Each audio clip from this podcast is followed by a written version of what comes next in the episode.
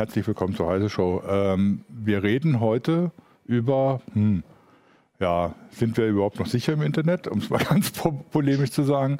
Es gab in letzter Zeit ja so einige Ereignisse, die zum Leak von User-Accounts, von User-Daten geführt haben. Das, was äh, so alle in Deutschland aufgeregt hat, war das Massendoxing von Promi-Daten äh, Ende vergangenen Jahres im Dezember.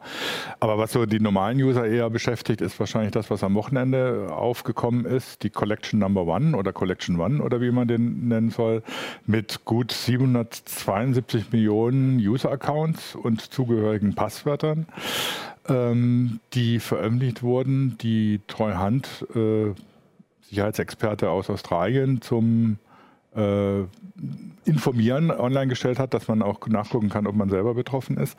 Und das beschäftigt natürlich jetzt die User schon. Äh, was kann man selber dazu machen? Äh, wer ist überhaupt verantwortlich oder wie, wie, wie, geht man mit solchen Situationen um? Darüber wollen wir heute diskutieren. Mit dabei ist Jürgen Schmidt. Äh, erfahrener Redakteur und Chefredakteur von Heise Security. Wenn er, jemand was über Security weiß, dann er. Hallo, auch von mir. Dazu geschaltet haben wir Fabian Scherschel, äh, langjähriger Mitarbeiter von Heise Security, erst in Eng oder auch äh, früher von The Age in England und dann von Heise Security in Deutschland, inzwischen als freier Mitarbeiter von Heise Online und Sicherheitsexperte unterwegs. Äh, hallo Fabian. Moin, moin.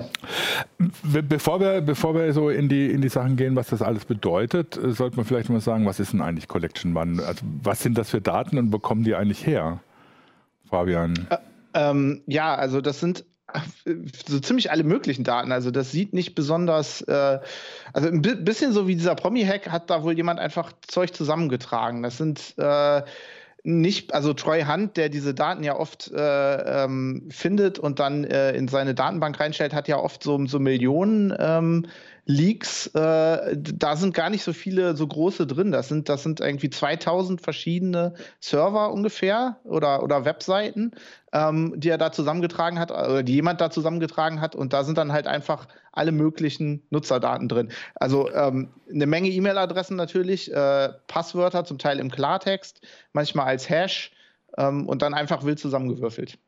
Also wenn ich es richtig verstanden habe, hat er die doch aus irgendwelchen Foren gefischt, wo die verscherbelt wurden, oder? Genau, also das wurde, das wurde in, in einem oder zwei Foren äh, wurde das verkauft, war dann aber zwischenzeitlich auch irgendwie äh, einfach so erreichbar. Also das war einfach ein Download auf Mega.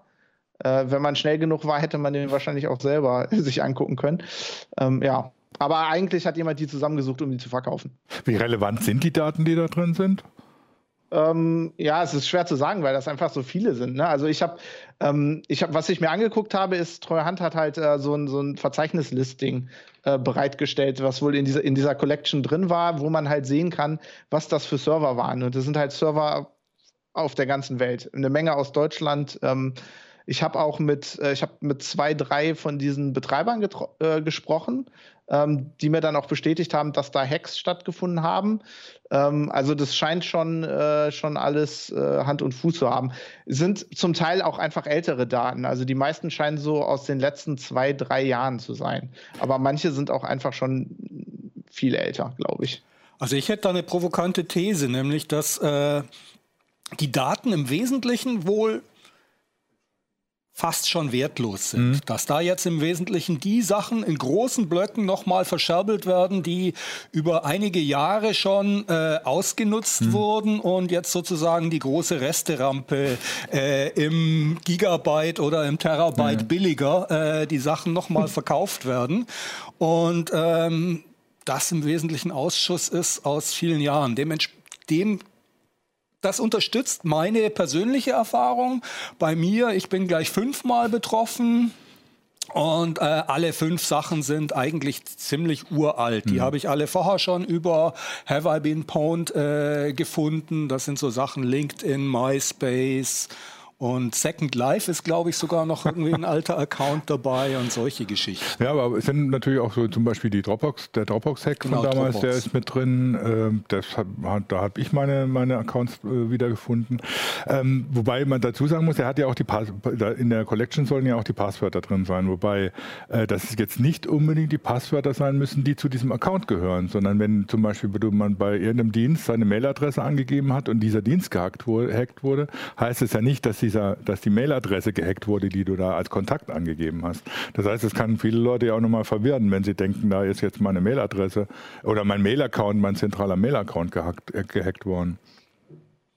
Ja, also man muss so unterscheiden. Es gibt, gibt da zwei verschiedene Dienste, die er anbietet. Also mhm. du kannst einmal deine Mailadresse ja. eingeben und dann sagt er dir, ob diese Mailadresse mit irgendwelchen ge gelegten Passwörtern verknüpft ist, ja. also in diesem Leak ent enthalten war.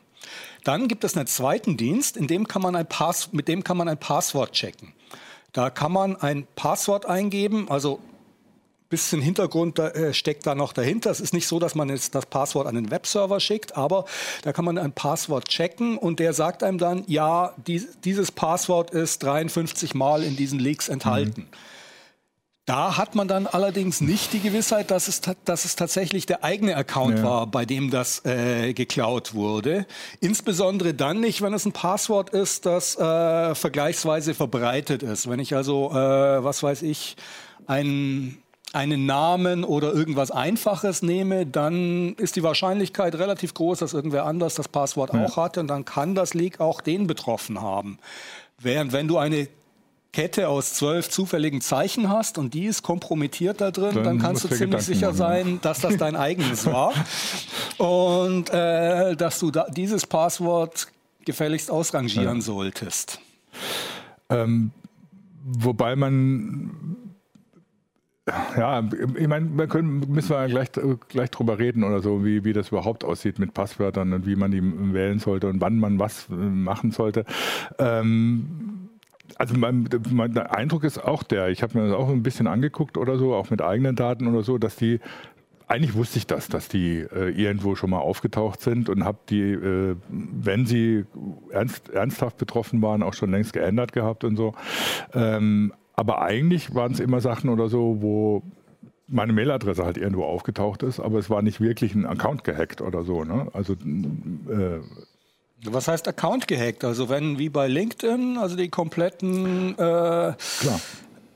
Passwortdatenbank äh, rausgetragen wurde, dann kannst du davon ausgehen, wenn ein Hacker sozusagen Zugang zu diesen Kronjuwelen hat, dass er also die Passwörter da heraustragen ja. kann, dann hat er im Prinzip auch Zugang zu allem anderen, was da auf dem Server liegt. Also ob er das jetzt rausgetragen hat und geklaut hat und ja, tatsächlich für irgendwas missbraucht, das weiß man nicht. Ja. Aber zumindest prinzipiell hätte der ziemlich sicher auf so gut wie alles andere auch zugreifen können, weil dass er die Passwörter genommen hat, ist ja nicht ein Zeichen dafür, dass die besonders leicht zu kriegen ja. waren, sondern ein Zeichen dafür, dass er im Prinzip alles dort ja. hätte haben können. Das heißt also, man muss schon davon ausgehen, dass alle Daten, die äh, zu dem Zeitpunkt auf diesen Servern lagen, kompromittiert waren. Mhm. Okay, also, also ich habe in dem neuen Ding äh, einen Account gefunden, der bei mir vorher noch nicht kompromittiert war. Der war in so einem Gaming-Forum. Ähm, die habe ich auch kontaktiert, die haben mir bis jetzt nicht geantwortet. Ich, ich gehe mal davon aus, dass sie da dann wahrscheinlich auch die äh, privaten Nachrichten in dem Forum mitgenommen haben. Mhm. Oder davon würde ich jetzt einfach mal ausgehen. Ja, kommt drauf an, wie viel Aufwand die sich da in diesen, in diesen Angriff gesteckt haben. Aber prinzipiell ist es ziemlich sicher möglich gewesen. Ja, diese Foren sind ja meistens einfacher zu, also relativ einfach zu knacken. Ja, und ähm, ich meine, klar, wenn, wenn, wenn man seinen Account in dieser Collection findet, ne, dann sollte man sich schon genau überlegen, was man tut und äh, was man da ändern kann, beziehungsweise unter Umständen Passwort ändern oder möglicherweise sogar einen Account stilllegen. Aber, aber das ist schon wieder dieses Victim Blaming, ja, genau. das ich irgendwie das bevor, bevor wir dazu gehen, beziehungsweise das Victim Blaming mal selber blamen, ähm, viele User fragen sich natürlich, dieser Treuhand, äh, kann man dem trauen? Kann ich da einfach meine mein Daten eingeben, um zu überprüfen? ähm, wobei, es, wenn du, wenn du deinen E-Mail-Account eingibst oder so, der, ob der da drin ist, das ist ja noch relativ äh, unproblematisch, aber er bietet ja auch an, dass du ein Passwort überprüfen lässt. Ne? Und ähm, dass ich da jetzt jemanden Fremden einfach mein Passwort mitteile, da denken viele User, ich bin doch nicht bescheuert. Naja, ich würde, wenn ich diesen Dienst, also ich persönlich, wenn ich den Dienst in Anspruch nehmen würde, würde ich danach dieses Passwort ändern. Hm. Ich meine, er macht da sehr viel äh, State of the Art. Ich übertrage hier nur Hashes und Teile von Hashes und so, aber ich einfach aus Prinzip. Ich weiß nicht, wie Jürgen das sieht, aber einfach aus Prinzip würde ich danach mein Passwort ändern. Also zunächst mal zum Hintergrund dieser Troy Hunt ist äh, eine be bekannte mhm. Persönlichkeit und ähm, nach allem, was man weiß, ist er renommiert und tatsächlich einer von den Guten. Ja. Das heißt also, das ist irgendwie kein hinterhältiger Phishing-Versuch, zumindest nach meiner persönlichen Einschätzung. Ähm, ich verfolge den Troy Hunt schon seit einigen mhm. Jahren und der ist immer, eigentlich immer aufgefallen dadurch, dass er weiß, was er tut und mhm. das, was er macht, hat eigentlich auch immer Hand und Fuß. Das ist ja schon mal ein guter Hinweis. Ähm, zu dem Passwortcheck. Ähm, ich persönlich bin da auch ein bisschen skeptisch, wobei er hat das schon sehr gut gemacht. Also es ist nicht so, dass dein Passwort an den Server mhm. geschickt wird, sondern das Passwort wird lokal gehasht und dann wird nur ein Teil des Hashes an den Server geschickt und der liefert alle Ergebnisse, die er zu diesem Teil hat, zurück und lokal wird dann geguckt, mhm. ob dein Passwort in dieser langen Liste der möglichen Treffer ist. Das heißt, ähm, die haben da schon einiges an Aufwand äh, reingesteckt, das so anonym wie möglich zu machen und dafür zu sorgen, dass du dein Passwort dadurch nicht zusätzlich kompromittierst. Außerdem gibt es auch die Möglichkeit, das Ganze lokal auszuführen. Mhm. Also diesen Check so zu machen, dass du lokal testest und gar keine Informationen an den Server gehen. Mhm. Da haben wir auf Heise Security einen kurzen Artikel dazu gemacht, wo wir beschrieben haben, wie man das anstellen könnte. Der ist in der, in der Meldung zur Heise Show, habe ich den auch verlinkt, dass die Leute sich angucken können, wie dieser Passwortcheck funktioniert, dass sie vielleicht für selber ein bisschen einschätzen können, ob sie dem trauen wollen oder nicht oder was man davon zu halten hat. Das größte Problem, das ich mit diesem Dienst habe, ist, dass wir eigentlich äh, Anwender nicht dazu erziehen wollen, ihre Passwörter auf irgendwelchen mhm. Seiten einzugeben, die ihnen irgendwelche Versprechungen machen. Ich meine, diesen Troy Hunt, den, den kennen wir jetzt schon seit ja. einiger Zeit und da bin ich ziemlich zuversichtlich. Das hat Hand und Fuß, aber äh, der nächste Passwort-Testdienst äh, ist nur um die Ecke. Und ob der genauso gut und sich genauso viel Mühe gibt, also die Privatsphäre und die Sicherheit zu gewährleisten, das weiß man eben schon mhm. nicht mehr. Und generell ist es eine sehr, sehr schlechte Idee, auf irgendeiner Seite sein Google, sein Facebook, sein Twitter-Passwort äh, einzugeben, nur um zu testen, ob das äh, noch gut ist. Mhm. Ja, ich meine, im Prinzip muss es jeder selber entscheiden. Äh, es kann, also sag mal so, wir empfehlen es letztlich nicht äh, weil man auch nicht weiß, was drumherum mal passiert oder ob dann, dann jemand anders doch irgendwo Zugriff kriegt oder sonst was oder das abhört oder was weiß ich. Ähm, wie gesagt, bei Heise Security in dem Hintergrundartikel ist nochmal erklärt, wie er das macht und äh, was wir davon halten, beziehungsweise was Heise Security davon hält. Da kann man sich das nochmal genauer anschauen und äh, dann selber entscheiden, was man macht. Äh, generell kann man Jürgen Schmidt nur nochmal betonen, oder was, was Jürgen Schmidt gesagt hat, nochmal betonen, das Passwort irgendwo einzugeben, wo es nicht für vorgesehen ist. Also natürlich muss man es, wenn man seinen Account freischalten will, eingeben, aber irgendwo anders einzugeben, ist generell keine gute Idee.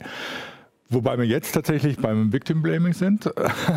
ähm, äh, bei solchen Sachen kommt immer als erstes und was weiß ich, das wird, ich meine, klar, haben wir auch gemacht auf Heise Online und äh, äh, verbreitet sich überall, wenn sowas ist oder so. Ja, User, ihr müsst äh, so und so vorgehen. Ihr Wie müsst das kann ich mich machen. schützen? Genau. Was muss ich jetzt tun? Äh, jetzt ist der User in der Verantwortung, gute Passwörter zu nutzen und Zwei-Faktor-Authentifizierung zu aktivieren und was weiß ich noch alles. Alles äh, auf den User zugeschnitten. Der User muss jetzt aktiv werden und muss das irgendwie besser machen. Dabei geht das äh, am eigentlichen Problem hm. völlig vorbei, weil der Anwender ist daran nicht schuld. Ja. Der trägt keine Schuld daran. Die Passwörter wurden nicht geknackt, weil sie zu schwach waren, sondern weil die Diensteanbieter sie sich haben klauen lassen. Und sie nicht richtig abgesichert Und haben. erschwerend kommt hinzu, dass sie nicht nur eine Sicherheitslücke hatten auf ihrem System, die es ermöglicht hat, die Kronjuwelen, also die Passwörter de, der Nutzer mhm. und deren persönliche Daten abzuziehen, sondern dass sie die auch noch nicht ausreichend gesichert haben. Das heißt, die haben die Passwörter in vielen Fällen entweder direkt im Klartext abgelegt oder mit Hash-Verfahren gesichert, die längst äh, längst überholt sind, die nicht mehr State of the Art sind, die also sich leicht knacken mhm. lassen. Nur so ist es möglich, dass die ganzen Passwörter im Klartext vorliegen. Das heißt, die Verantwortung und für dieses Problem, das wir da jetzt haben, liegt eindeutig bei den Anbietern der Dienste. Und worüber wir jetzt eigentlich diskutieren sollten, ist, was müssen die anders machen, damit sowas nicht wieder passiert? Was können wir machen oder wie bekommen wir die dahin, äh, solche Probleme aus der Welt zu schaffen? Mhm. Weil der Anwender, selbst wenn ich ein 20-stelliges Passwort habe, wenn LinkedIn sich das klauen lässt und äh, das im Klartext in deren Datenbank äh, steht, dann hilft mir das überhaupt genau. gar nichts. Dann kann ich bestenfalls danach noch irgendwie versuchen, den Schaden zu minimieren. Und genau darum geht es in den ganzen, äh, was kann ich jetzt als Anwender tun? Äh, Anleitungen eigentlich. Wie kann ich den dadurch entstandenen Schaden, für den die anderen verantwortlich sind, für mich jetzt noch minimieren? Aber die eigentlich wichtige Diskussion, die man danach führen sollte, ist, wie können wir verhindern, dass das immer so weitergeht? Ja, gut, das ist aber natürlich die Frage, die müssen natürlich, die, da kann der User ja gar nichts machen. Obwohl, er kann natürlich versuchen, Druck auszuüben. Ne? Ähm, ja, und wir können natürlich diese Diskussion führen. Also mhm. endlich mal nicht darüber diskutieren, was jetzt der Anwender machen kann, dass der eben bessere Passwörter äh, wählen soll und vor allem, was das Wichtigste überhaupt ist, um das nochmal irgendwie auch klar herauszustellen, die einzelne Lehre, die man aus diesem ganzen Ding ziehen könnte, ist, Passwort Recycling ist böse. Mhm. Mhm. Äh, also das gleiche Passwort auf verschiedenen Webseiten einzusetzen, ist verdammt gefährlich. Wir alle machen das irgendwo zwischendurch ein bisschen. Also äh, du grinst auch schon ein bisschen, Fabian. Ich weiß bei dir nicht, aber äh, also ich bekenne mich ich, schuldig. Ich habe das auch schon gemacht. Und äh, aber das ist die, eines der Grundübel und an dem sollten wir arbeiten. Ja, wobei ja, ich grinse deswegen, weil ja, aber Mhm. Ähm, jede, keine Regel ohne Ausnahmen. Natürlich, natürlich benutze ich Passwörter mehrfach bei Accounts, die nicht wichtig sind. Wenn ja. ich mich in irgendeinem Forum mal mit einem Wegwerf-Account an, anmelde, dann benutze ich natürlich ein Passwort, das ich auf x anderen so Gelegenheiten auch schon benutzt habe, weil da jetzt irgendwie so ein kompliziertes Klar. Passwort sich auszudenken wäre Quatsch. Aber natürlich für die wichtigen, für die Accounts, äh, an denen sozusagen mein Leben hängt, da habe ich natürlich immer ein kompliziertes Passwort und immer ein eigenes für jeden einzelnen Account. Ähm, Aber du bist ja auch nicht unbedingt das Maß der Dinge. Äh, und, äh, das kann man nicht von jedem erwarten. Und äh, du hast auf jeden Fall recht. Also es gibt einfach Accounts, die, die sind es schlicht nicht wert, dass man ein gutes Passwort an sie verschwendet.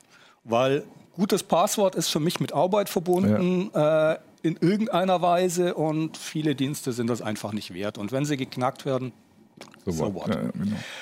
Aber äh, da muss man halt dann schon sich Gedanken machen und die nächste Stufe erreicht haben. Mhm. Generell gilt erstmal, würde ich sagen, äh, man darf Regeln verletzen, wenn man weiß, was man tut. Ja, genau. Aber die Regel, die man aus diesen Leaks ziehen kann, ist Passwort Recycling mhm. ist böse. Und ähm, danach erst kommen wir zu Punkten wie sieht ein gutes Passwort aus und Zwei-Faktor-Authentifizierung mhm. und so weiter, die alle auch richtig sind und ihre Bedeutung haben. Aber das Wichtigste ist eigentlich das Passwort-Recycling.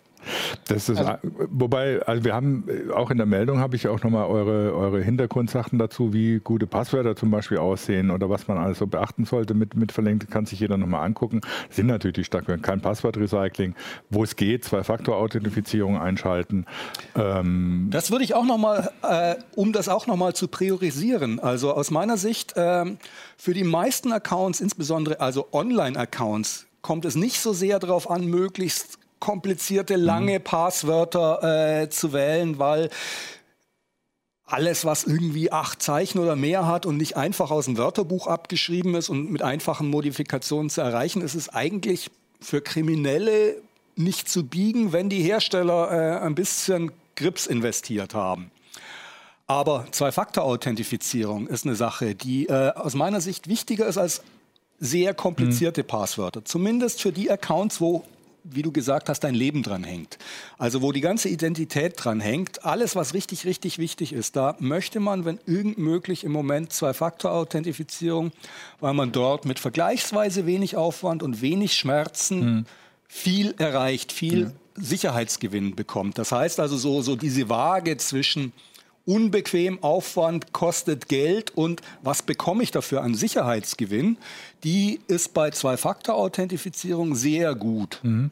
Und deswegen würde ich die eigentlich noch höher einschätzen als möglichst komplizierte Passwörter. Ja. Wobei ich auch dazu sagen muss, seitdem ich angefangen habe, wirklich überall, wo es geht, 2FA einzusetzen, das ist gar nicht so umständlich, wie man das immer vermutet. Ja, also, ne? Genau, das, das ist, ist, vergleichsweise ja, wenig Schmerzen, wenig Aufwand, kostet nichts, wo es angeboten wird. Ähm, der einzige Punkt ist, man muss ein paar Vorkehrungen treffen für den Fall, dass das Handy wegkommt. Genau.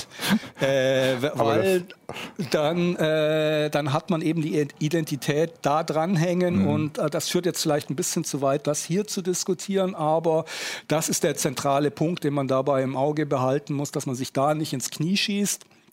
Aber ansonsten tut das nicht weh und hilft viel. Ja.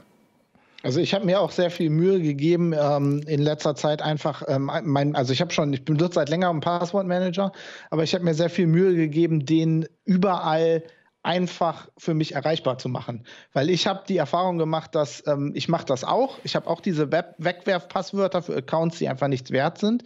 Ich habe aber die Erfahrung gemacht, dass wenn ich mich schnell irgendwo anmelden muss und das vielleicht ein wichtigerer Account ist, ich aber aus irgendeinem Grund an meinem Passwortmanager nicht drankomme, weil der nur auf meinem Hauptsystem, auf meinem Hauptdesktop ist oder so, ähm, dass ich mich dann dabei ertappe, wie ich so ein Wegwerfpasswort benutze und das dann nicht mehr ändere. Und dann habe ich natürlich ein Problem. Deswegen habe ich einfach ein bisschen geguckt, ähm, dass ich jetzt einen Passwortmanager habe, der auf allen Systemen ist, auf meinem Handy, ähm, und dann ähm, drückst du da einfach auf den Knopf und der generiert dir ein mega langes Passwort und fertig ist es. Mhm.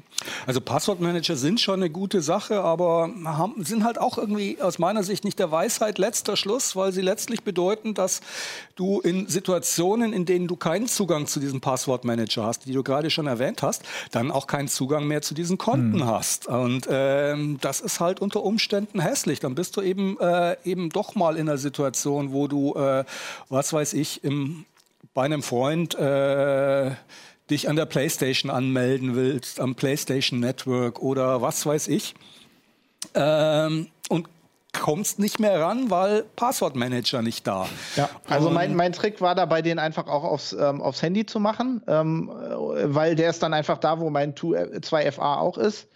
Ähm, und da muss ich ja auch dran, wenn ich das mich bedeutet halt zwangsläufig auch, dass äh, deine Passwörter in der Cloud liegen und das ist natürlich auch schon wieder eine Sache, die man mhm. äh, diskutieren kann und äh, sollte. Also ich bin ein bisschen zwiegespalten. Also ich muss ehrlich gestehen, ich persönlich benutze keinen Passwortmanager, kann es aber gut nachvollziehen, dass viele Leute das tun. Ich habe für mich ein anderes System gefunden, mit dem ich ganz gut leben kann. Aber äh, im Zweifelsfall muss das jeder für sich selber entscheiden, was für ihn die richtige Lösung ist. Jetzt kommt bestimmt gleich die Frage, welches System das ist. das habe ich tatsächlich auch in äh, CT bereits hm. mehrfach äh, beschrieben. Im Wesentlichen beruht es darauf, dass ich ein äh, sehr kompliziertes Masterpasswort habe, das ich aber nie für irgendwas mhm. selbst verwende, sondern ich individualisiere das dann eben für die verschiedenen Accounts äh, auf eine bestimmte Weise, so dass ich im Zweifelsfall das reproduzieren kann, das aber nicht offensichtlich ja. erkennbar ist und jedes Passwort an sich wieder individuell ist. Äh, so kann ich mir alle Passwörter einigermaßen gut merken und für ein paar ganz wenige Ausnahmen habe ich dann noch Spezialpasswörter. Okay. Also meine Passphrase für Passwortmanager. Wetware Passwortmanager. Ja, so, so, so, so ein bisschen. ähm, gut, wenn wir jetzt schon bei dem Thema sind, äh, lass uns nochmal also zwei Punkte vielleicht ansprechen. Also, oder drei. Also zum einen hat Pat hat auf YouTube geschrieben oder so, es wäre ja ganz sinnvoll zum Beispiel, wenn man mal Fingerabdrucksensoren für PCs und andere Geräte so standardisiert, dass man sich im Prinzip mit seinem Finger anmelden kann überall. Das heißt, ich gehe irgendwo hin, ähm, wo äh, ich äh, mich anmelden will und melde mich im Prinzip mit meinem Fingerabdruck an. Also ich, ich weiß, mhm. dass es auf dem Handy, ich finde es extrem praktisch, das Handy mit Fingerabdrucksensor, das mich über seinen Fingerabdruck, über meinen Fingerabdruck identifiziert, wo dann auch die Apps inzwischen mich darüber identifizieren. Und habe auch so mal ein bisschen rumprobiert, ob jemand anders das äh, irgendwie entsperren kann. Hat ihm bisher nicht geklappt. Äh, es gibt ja immer ich wieder so Leute, die, ja, ja, ja, denen könnte es das Handy geben. Die können das ziemlich sicher. Die können das ziemlich sicher. Gut, okay. Ähm, aber ähm, die sind auf jeden Fall besser als Gesichtserkennung oder sowas. Und sie fragen natürlich immer, immer irgendwann nochmal dein, dein, deine PIN ab, zumindest nach einer gewissen Zeit. Also Wäre sowas nicht eine Lösung, dass es tatsächlich im Prinzip so eine Art standardisierte äh, Interface gibt? Ich meine, es gibt ja auch immer wieder die Versuche, Single Logins zu äh, standardisieren über OAuth und ähnliches. Ähm, ist, ist sowas nicht auch eine Lösung dann? Also das Problem dabei ist, wenn es weg ist, ne, wenn deine Bio wenn das, wenn das weg ist, du kannst es nicht ändern. Ja, Dein Fingerabdruck klar. kannst du nicht ändern. Ja. Natürlich, klar, ich komme an mein Handy nicht ran, wenn ich äh, meinen Finger. Doch, natürlich komme ich dran, aber theoretisch, äh, wenn ich es nur über den Ja, oder wenn wer deinen genau. Fingerabdruck das hat, Problem ist, äh, der so Latexfinger macht, ja. dann ähm, ja. Das Problem, das Fabian anspricht, ist, dass wenn deine Fingerabdrücke einmal geleakt sind, mhm.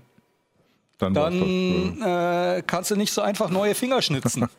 ähm, Passwort kannst du jederzeit okay, ändern. Ja. Ähm, deine Finger nicht so leicht. Ja. Ähm, das ist also durchaus nicht so unproblematisch, wie, äh, wie es auf den ersten Blick scheint. Also ich bin da auch äh, sehr zwiespältig. Mhm. Also es gibt Lösungen, die halte ich auch für gut, weil sie einen tatsächlich voranbringen und die Sicherheit deutlich erhöhen, wie zum Beispiel äh, der Fingerabdrucksensor äh, auf einem iPhone zum Beispiel, mhm. wo aber im Hintergrund, wo der Fingerabdruck nicht das eigentliche Merkmal ist, mit dem mhm. äh, deine, deine Geheimnisse auf dem Gerät gesichert sind, sondern das ist im Wesentlichen, der Fingerabdruck ist nur dazu da, so eine Art Bildschirmsperre wegzumachen. Das ist also nicht das eigentliche Passwort. Mhm. Das eigentliche Passwort ist der Code, ja. den du immer noch eingeben musst und den du brauchst. Und äh, da ist der Fingerabdruck das Hilfsmittel, um die Leute dazu zu bringen, überhaupt erstmal einen Code zu verwenden, weil davor, das zeigen Studien, haben sehr wenige Leute mhm. tatsächlich äh, Sperrcodes verwendet für ihr Handy. Und äh, mit dem Fingerabdruck wurde es ausreichend bequem, dass die Leute gesagt haben, okay, dann gebe ich eben einen Code ein und die Handys sind mit einem Code gesichert mhm. und Zwischendurch kann ich immer wieder mal mit dem Fingerabdruck ohne viel Tipperei oder so an das Gerät rankommen. Mhm. Solche Systeme sind durchaus sinnvoll. Ähm, ob und wie uns die weiterhelfen können, ähm, das Problem mit der Anmeldung irgendwo im Internet zu lösen, da bin mhm, ich noch okay. skeptisch. Da gibt es, glaube ich, noch keine so richtig patenten Lösungen.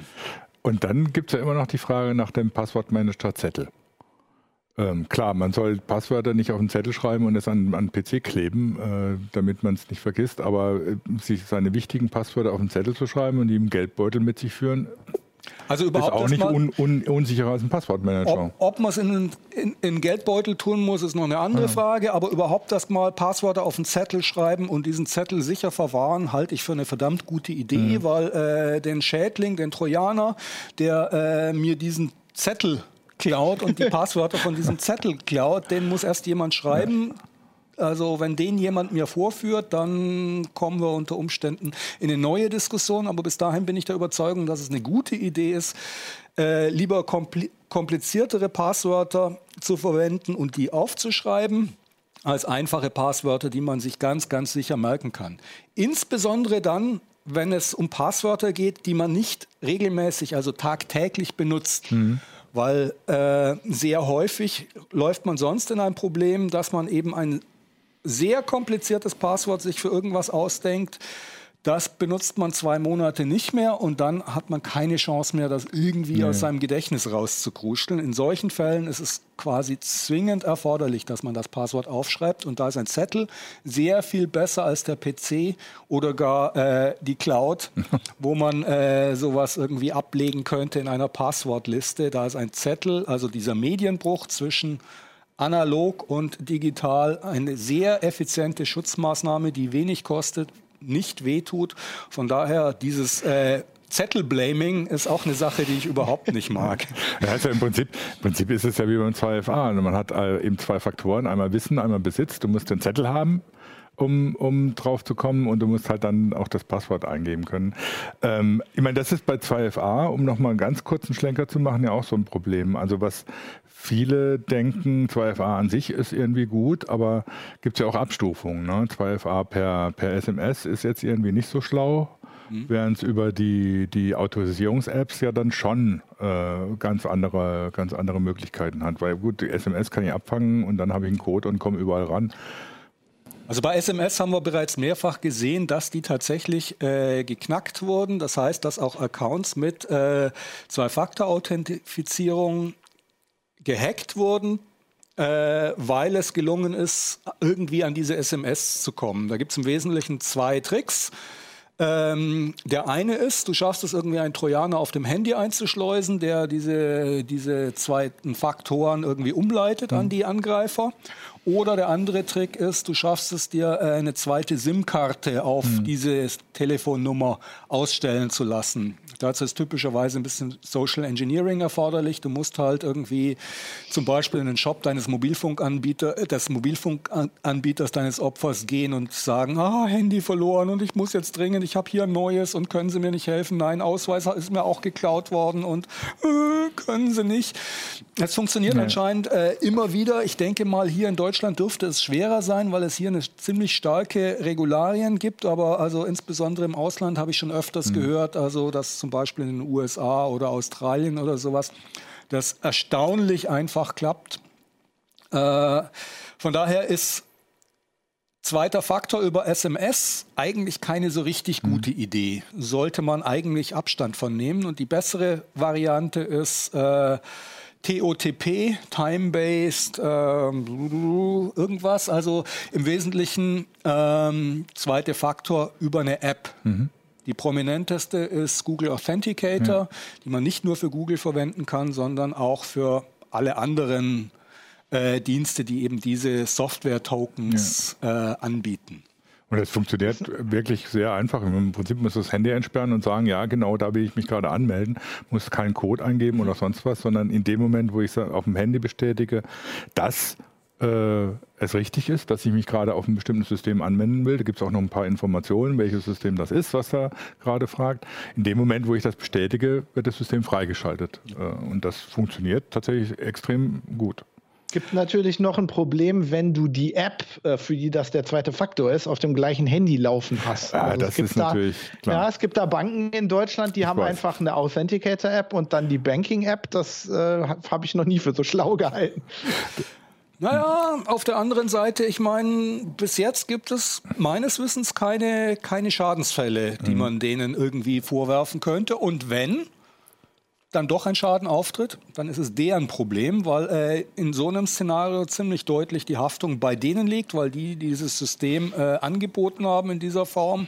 Von daher muss ich sagen, regt mich das nicht so sehr hm. auf, weil äh, hm, dadurch, dass naja, die einen Schaden haben, können wir auch ziemlich sicher sein, dass die hinterher sind, äh, das irgendwie einigermaßen wasserdicht äh, zu gestalten. Ja, ich meine, wir würden halt darauf, also wir würden wahrscheinlich darauf beharren, dass, dass die Haftung bei denen liegt. Aber ich glaube, dass äh, so Banken das auch gerne versuchen, äh, das erstmal auf den Kunden abzuwälzen, bevor der auf die Idee kommt, sich da durchzuklagen.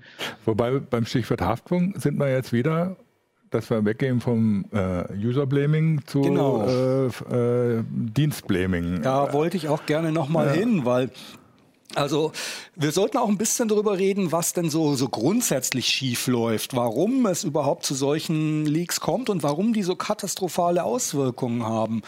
Und eine der, der eines der Grundprobleme ist die, dass also ist diese Datensammelwut, die im Moment so mhm. um sich greift, dass also ähm, alle möglichen Dienste, Leute und sonst was alles an Daten sammeln, was sie irgendwie in ihre Finger bekommen können, weil man könnte ja irgendwann mal irgendwas Nützliches damit anfangen. Big Data und so weiter, was wir uns davon nicht alles versprechen.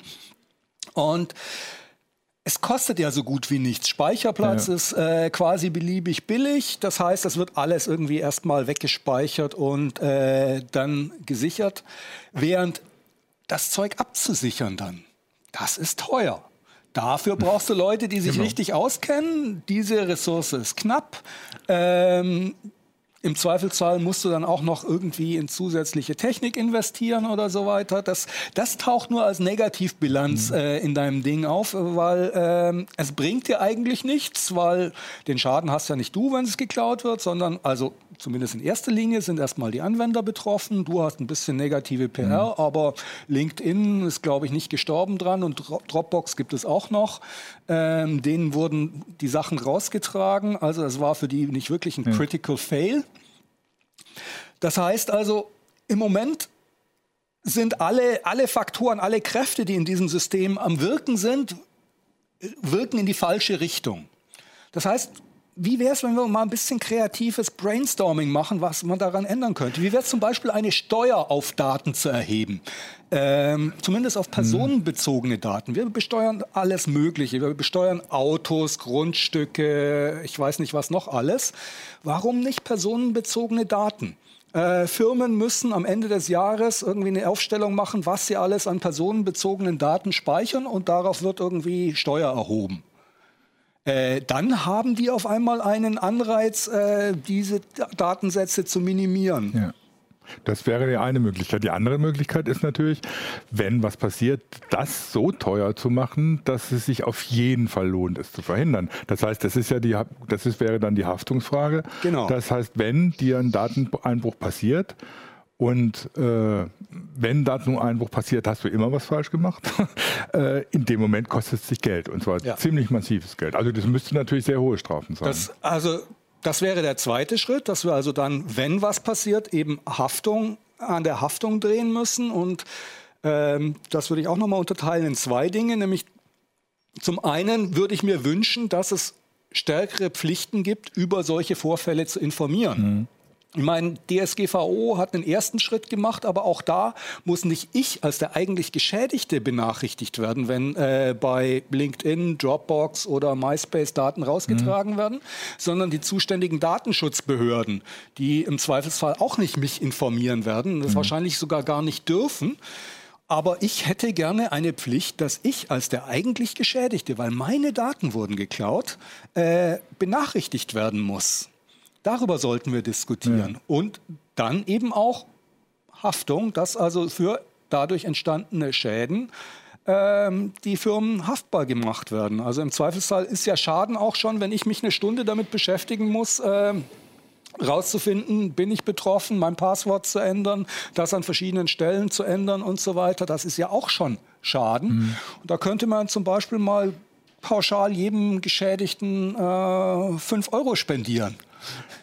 Zum Beispiel, ja. Also es gab so zu dem zu der Steuervorschlag gab es natürlich gleich äh, heftige Kommentare auf YouTube, logischerweise. ja, ähm, also ich, ich möchte mir, das ist kein ausgegorenes ja, ja, Konzept, sondern das ist im Sinne eines Brainstormings gemeint. Man wirft einfach mal Ideen in die Runde und diskutiert und guckt, ob die tragen oder nicht und muss eventuell dran feilen. Ich sage nicht, das ist die Lösung aller Probleme. es kamen gleich so Detailfragen. Hat dann das Finanzamt auch die Kopie aller Daten, um es überprüfen zu können und so. Also das ist natürlich klar. Das, also von, von spontan würde ich auch sagen, ist eine gute Idee der Teufel steckt natürlich dann im Detail, ja, wie man es ja, konkret macht. Ne? Aber auch wie, wie, man zum Beispiel verhindert, dass irgendwie so ganz kleine Forenanbieter oder so dann irgendwie unzählig Steuern zahlen müssen, bloß weil die User ihre Daten da angeben. Also da, natürlich ja was im Detail. Steuerfreibetrag genau, äh, einrichten. Genau. Also im Detail ich, müsste man das natürlich genau einfach, dass nach neuerlichen Erfahrungen mit dem Finanzamt, dass die das überhaupt können. äh, die kriegen das ja nicht mal hin. Deren Software kriegt das nicht mal hin, wenn meine Frau sich als erste Steuerzahlende einträgt trägt. Also das im Detail muss man natürlich genau, genau gucken. Aber natürlich ist es etwas, was eben den Faktor Datensammelei einfach erstmal teuer macht, für, zumindest für die großen Konzerne. Und Überhaupt mal mit Kosten versieht. Das, genau. Also äh, im Moment ist es halt so, dass äh, das Sammeln von Daten kostet so gut wie nichts. Man verspricht sich einen möglichen Gewinn. Also es ist ein No-Brainer zu sagen, ja, sammeln wir alles. Äh, und da überhaupt mal irgendwie eine Kraft einzuführen, die in die andere Richtung wirkt, mhm. die die Firmen zum Nachdenken bringt. Brauchen wir die, da die Daten wirklich oder wollen wir die nicht lieber löschen, damit sie uns ja. nicht mehr irgendwelche Kosten verursachen können? Das ist die Grundidee dabei. Und vielleicht gibt es andere Möglichkeiten als Steuer, äh, die man da ins Spiel bringen könnte. Das ist nur ein Versuch, da die Diskussion mal in Gang mhm. zu bringen. Und auf der anderen Seite über diese Haftungsgeschichten, da reden wir jetzt eigentlich auch schon, äh, schon länger, als es die Heise Show gibt. Äh, das fängt natürlich an zum Beispiel mit Softwarehaftung, also Haftung für Softwarefehler und äh, Haftung dann für, für Einbrüche bzw. Nichtabsicherung der Systeme ist ja dann der nächste Schritt, weil liegt dann oft auch an der Software, dass die Leaks da drin sind, äh, liegt aber auch daran, dass die, dass die Systeme nicht aktualisiert werden, dass es nicht richtig gemacht wird, dass die Passwörter nicht richtig gespeichert werden. Also über diese Haftungsfrage reden wir ja eigentlich schon relativ lange. Es ist aber jetzt bisher nie was passiert. Ne? Also auch diese Versprechen, die teilweise dann aus der Bundesregierung kamen, dass man sich darum kümmern wird oder so, da ist ja auch nichts gekommen mehr. Naja, wir haben dieses komische Router, äh, ja. diese Router-Richtlinie vom BSI bekommen. Aber ja, das ist nichts, nichts Halbes und nichts Ganzes. Und ich bin auch nicht so ganz, nicht ganz davon überzeugt, dass uns das einen Schritt weiterbringt. Aber es bleibt nach wie vor wahr, auch wenn wir es äh, schon sehr lange predigen, dass also Haftung eine ganz zentrale Frage ist, an die wir ran müssen, an der wir was ändern müssen, wenn wir wollen, dass das Ganze irgendwann mhm. besser wird und dass eben diese Leaks entweder in der Form nicht mehr passieren oder wenn sie passieren, nicht mehr diese Bedeutung mhm. haben, wie sie sie im Moment haben, diesen Schaden anrichten. Auf jeden Fall werden wir noch einiges tun müssen, dass die Provider oder die Anbieter tatsächlich das ganze Zeug so absichern, dass wir mit unseren sicheren Passwörtern dann auch wirklich auf der sicheren Seite sind. Also ja, das, genau. das äh, ist eigentlich so das, was man eigentlich und wo ich dann froh bin, dass du das auch so in, in, die Diskussion geworfen hast, aus diesen ganzen Leaks ziehen muss oder so, dass es nicht unbedingt die User sind, die schuld sind, sondern dass es eher die, An die Anbieter sind, die sowas nicht richtig absichern. Wir werden uns mit diesem Thema sicher noch länger beschäftigen. Das war es erstmal für heute. Es gab noch zwei interessante Fragen abseits des Themas. Zum einen, was das für ein interessanter Becher ist. Das ist, äh, das ist eine ein Mate-Becher, den ich aus Uruguay mitgebracht habe. Und was ich da drin habe, ist eben Mate-Tee.